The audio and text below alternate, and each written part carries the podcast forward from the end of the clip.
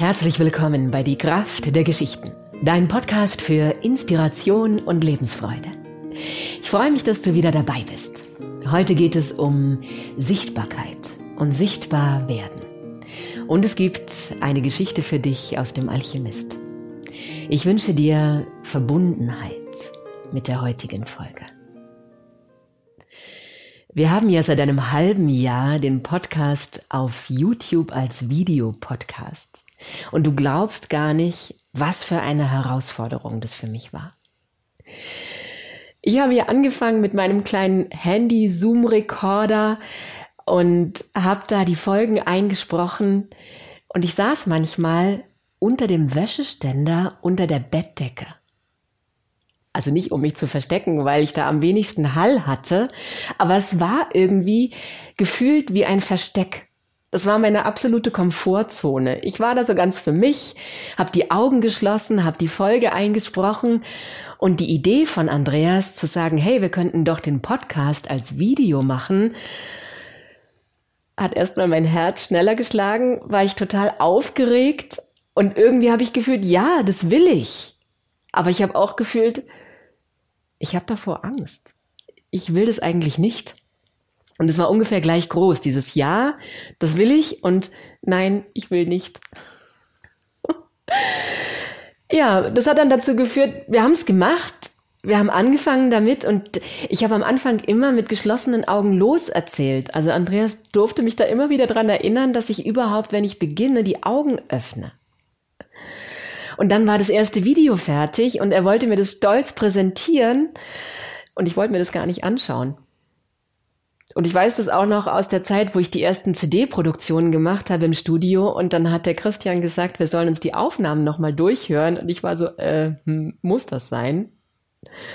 Hab das von mir hergeschoben bis zum letzten Moment und dann habe ich es mir angehört und habe gemerkt, das ist möglich. Ich kann die Perspektive wechseln. Ich kann dieses befremdliche Gefühl überwinden und Zuhörerin sein. Und es ist mir dann sogar passiert, dass ich mich selbst in der Geschichte verloren habe.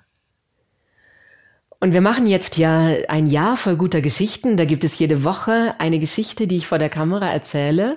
Wir haben damit im Dezember ja schon begonnen und da jeden zweiten Tag Geschichten gesendet. Und dadurch durfte ich üben, üben, üben. Und durfte die Kamera zu meiner Gefährtin machen, zu meiner Freundin. Und ich spüre jetzt da eine ganz große Dankbarkeit, weil sie ist eigentlich eine Tür von mir zu dir. Ich arbeite mit der gleichen Technik wie auch beim Erzählen. Da habe ich ja innere Bilder, denen ich Worte gebe. Und jetzt stelle ich mir vor, dass du da bist.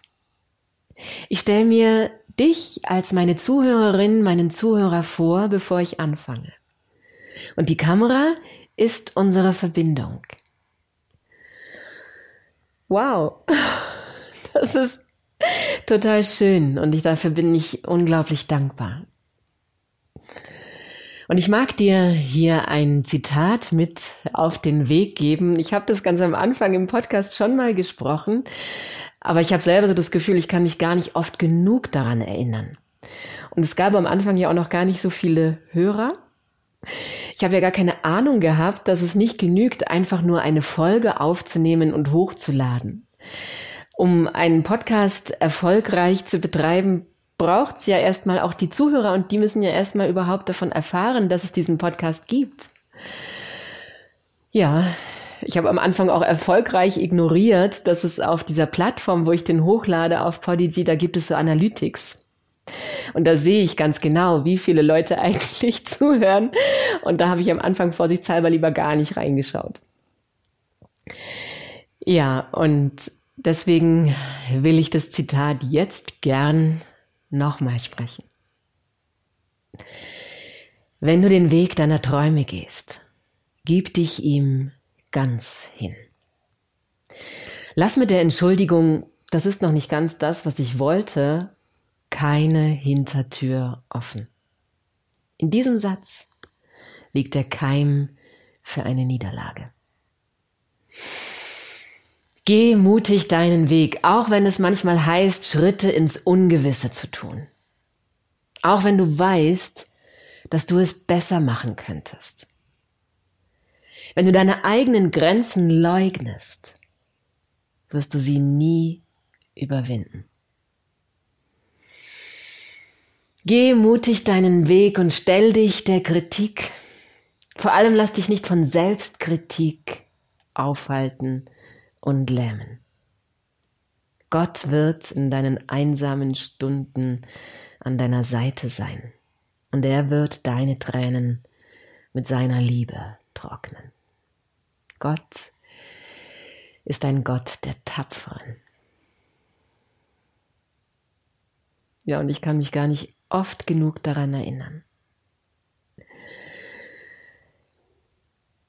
Oft genug daran erinnern, wenn du deine eigenen Grenzen leugnest, wirst du sie nie überwinden.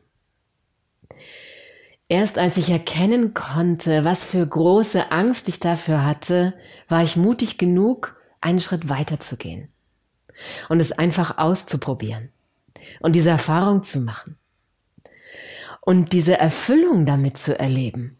Es ist möglich. Und die Geschichte, die ich heute für dich erzähle aus dem Alchemist, das ist nämlich auch genau so ähnlich. Den wollte ich immer erzählen und ich habe es mich nicht getraut. Ich habe gedacht, es ist einfach zu groß. Und erst als ich diesen schweren Unfall hatte und im Krankenhaus lag nach der Operation mit der Halsmanschette um den Hals und da an die Decke gestarrt habe, da habe ich gewusst, ich tu's jetzt. Vielleicht ist es morgen schon zu spät und ich kann's nie mehr tun. Erst als mein Leben an einem seidenen Faden hing, habe ich begriffen, dass wir nur jetzt die Zeit dafür haben, die Dinge zu tun, die wir wirklich tun wollen. Und durch das Erzählen der Geschichte habe ich dann meine Lieblingsstelle entdeckt. Die stärkste Stelle für mich in der Geschichte. Und die mag ich heute mit dir teilen. Santiago der Hirte war in der Oase von El Fayum. Und der Engländer, der auf der Reise dorthin sein Freund geworden war, war auf der Suche nach dem Alchemist. Sie gingen zu einem Brunnen, dorthin kamen die Leute, um Wasser zu holen. Und dort wollten sie fragen, wo der Alchemist lebte, denn die Oase war viel größer, als sie sich vorgestellt hatten. Es gab hunderte von Zelten. Hunderte von Brunnen und Hunderte von Dattelpalmen. Und zuerst kam eine Frau, die schwarz gekleidet war, und Santiago, der Hirte, fragte sie nach dem Alchemist. Aber sie schien ihn nicht zu kennen, schüttelte den Kopf, und bevor sie ging, sagte sie, ihr müsst die Tradition achten. Eine Frau, die in schwarz gekleidet ist, ist eine verheiratete Frau. Und die darfst du nicht ansprechen. Der Engländer kam auf den Gedanken zu fragen, wo ein Mann lebt, der die Krankheiten heilt.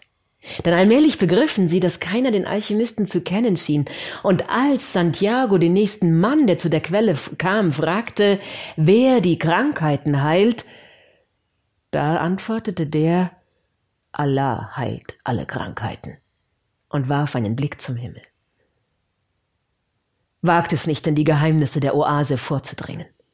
Wenn der Krieg zwischen den Stämmen vorüber ist, werdet ihr weiterziehen. Aber der Engländer lächelte, denn er wusste, sie waren auf dem richtigen Weg. Es kamen einige Frauen, aber Santiago sprach sie nicht an, denn sie waren in Schwarz gekleidet, so sehr der Engländer auch drängte. Und schließlich kam eine Frau, die nicht schwarz gekleidet war. Sie trug einen Schleier über dem Haar, aber das Gesicht war frei. Und als Santiago in ihre Augen blickte, da war es, als würde die Weltenseele allgewaltig vor ihm auftauchen. Und er verstand plötzlich die Sprache der Welt, die älteste Sprache, die jeder Mensch in seinem Herzen versteht. Und diese Sprache heißt Liebe. Und sie ersteht immer wieder neu mit der gleichen gewaltigen Kraft dort, wo zwei Augenpaare einander begegnen, so wie diese beiden Augenpaare einander dort am Brunnen begegnet sind. Und als Santiago auf ihre Lippen schaute, die sich nicht entscheiden konnten zwischen Schweigen und Lächeln. Und als sie sich entschied zu lächeln, da wusste er, es war das Zeichen. Es war das Zeichen, auf das er all die Tage seines Lebens gewartet hatte. Damals, als er Schafe gehütet hatte, als er Kristallglas verkauft hatte und mit einer Karawane die Wüste durchquerte. Dieses Lächeln war das Zeichen, auf das er immer gewartet hatte. Und ohne eine einzige Frage zu stellen, ohne ein einziges Wort mit ihr zu wechseln, wusste er, dass vor ihm die Frau seines Lebens stand. Und er war sich vollkommen sicher, dass auch sie das erkannt hatte auch wenn sein Vater und der Vater seines Vaters sagte, man muss sich erst einmal kennenlernen, man muss sich verloben, man muss ein Einkommen haben, bevor man von Liebe reden kann. Aber wer so spricht, der hat diese Liebe nie erlebt. Wenn die Vergangenheit und die Zukunft an Bedeutung verlieren und nur dieser Augenblick zählt, in dem die beiden Menschen, die dort einander begegnen, eintauchen in die Seele der Welt. Und begreifen, dass es für jeden Menschen hier auf dieser Erde eine Zwillingsseele gibt, die schon seit Anbeginn der Zeit auf ihn wartet und dass alles von derselben Hand geschrieben wurde. Maktub, murmelte Santiago. Der Engländer stieß ihn an. Los, frag sie. Da ging er zum Brunnen. Wie heißt du? sagte er. Fatima.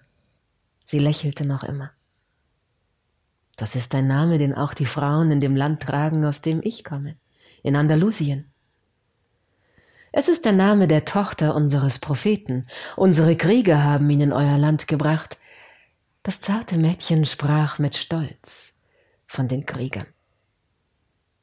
Aber da der Engländer weiter drängte, fragte er sie schließlich nach dem Alchemist. Er spricht mit den Djinns der Wüste, sagte sie, und sie machte eine Handbewegung Richtung Süden. Dann füllte sie ihren Krug mit Wasser und ging fort. Der Engländer machte sich gleich auf den Weg. Und Santiago? der blieb noch eine Weile dort am Brunnenrand sitzen. Und er lächelte, denn er wusste, dass es der levante Wind gewesen war, der ihm schon vor langer Zeit den Duft dieser Frau zugetragen hatte. Und er wusste, dass er sie schon geliebt hatte, noch bevor er von ihrer Existenz wusste. Und dass er dank seiner Liebe zu ihr jeden Schatz auf dieser Welt finden würde. Und am nächsten Tag erwartete er sie am Brunnen. Und als sie kam, um ihren Krug mit Wasser zu füllen, da sagte er, ich muss dir etwas Wichtiges sagen. Ich will, dass du meine Frau wirst, denn ich liebe dich. Und sie ließ das Wasser überlaufen. Und von diesem Tag an trafen sie sich jeden Tag am Brunnen.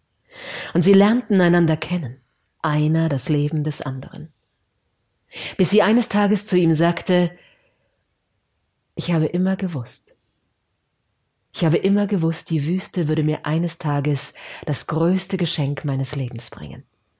Und dieses Geschenk bist du.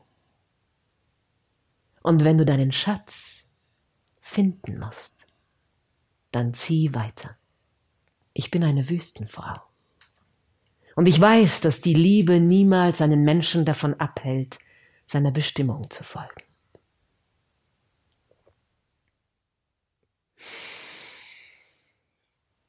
Hm. Schön, dass du da bist. Und dass du deine Zeit mit mir teilst. Das ist ein großes Geschenk. Hm. Jetzt wünsche ich dir eine wundervolle Woche. Du kannst dich schon freuen auf die nächste Folge. Es gibt wieder ein wundervolles Interview. Und wenn du Lust hast, dabei zu sein bei unserem Jahr voll guter Geschichten, kannst du dich jederzeit anmelden. Es gilt immer für ein ganzes Jahr. Ja, das war's für heute. Hab es gut, sei von Herzen umarmt, sorg gut für dich. Alles Liebe, deine Annika.